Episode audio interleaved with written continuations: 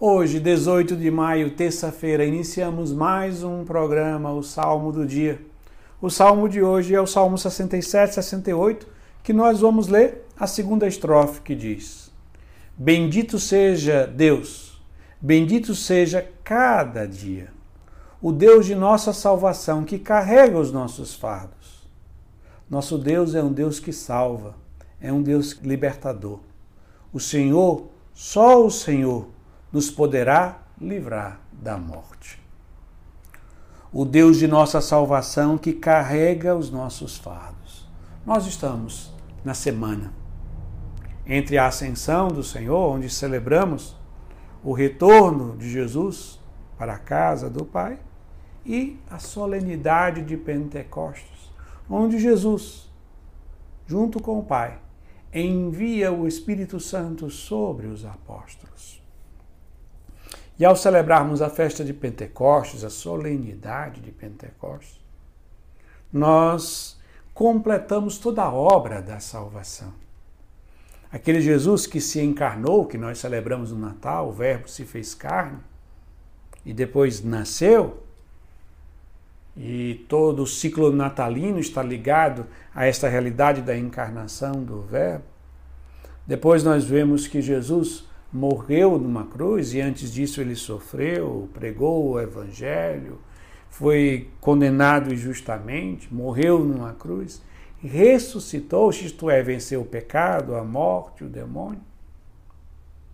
Depois, com este corpo que ele assumiu, isto é, a nossa natureza, a nossa humanidade como um todo, com exceção do pecado, ele retorna para o Pai e desta forma ele permanece junto conosco porque carrega a nossa humanidade e ao mesmo tempo está no Pai. Isso significa que ele não está mais limitado no tempo e no espaço, ele pode estar com todos e com cada um ao mesmo tempo. Começamos a partir de agora um tempo de preparação para a celebração de Pentecostes, para que o envio do Espírito Santo possa plenificar em nós toda a obra de salvação da pessoa de nosso Senhor Jesus Cristo. Qual é a grande obra do Espírito Santo? Aquele que nós iremos celebrar na solenidade de Pentecostes. É que ele vai trazer para as nossas vidas todos os bens conquistados por nosso Senhor Jesus Cristo. Essa é a obra do Espírito Santo realizar em nós a santificação que foi conquistada por Cristo. Foi conquistada por Cristo por meio de sua morte, que perdoou os nossos pecados. Foi conquistada por Cristo por meio de sua ressurreição, do qual ele vence o pecado, a morte e o inimigo, e nos comunica a vida divina.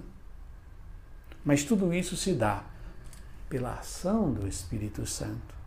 É a ação do Espírito Santo que realiza em nós todos os bens conquistados por Cristo, pela sua encarnação, morte e ressurreição. Por isso, esses dias que nos separam ainda da solenidade de Pentecostes devem ser dias de súplicas, de oração, pedindo que o Espírito Santo, com todos os seus dons, nos venham visitar. Porque, como diz o salmista, só o Senhor nos poderá livrar da morte. Mas ele não está falando da morte biológica, mas da morte eterna. É o Espírito Santo que realiza essa obra de salvação na nossa vida. Que ainda nesta vida, terrena, limitada, nós poderemos ser felizes por experimentarmos os bens conquistados por Cristo, mesmo em meio a dores e limites. Mas após a nossa, o fim da nossa vida terrena, poderemos também, por obra do Espírito Santo, por força do Espírito Santo, por ação do Espírito Santo, gozar de uma vida eterna feliz. E assim, concluímos rezando mais uma vez a segunda estrofe do Salmo 67, 68, que diz: Bendito seja Deus, bendito seja cada dia o Deus da nossa salvação, que carrega os nossos fardos. Nosso Deus é um Deus que salva, é um Deus libertador. O Senhor, só o Senhor, nos poderá livrar da morte. Amém.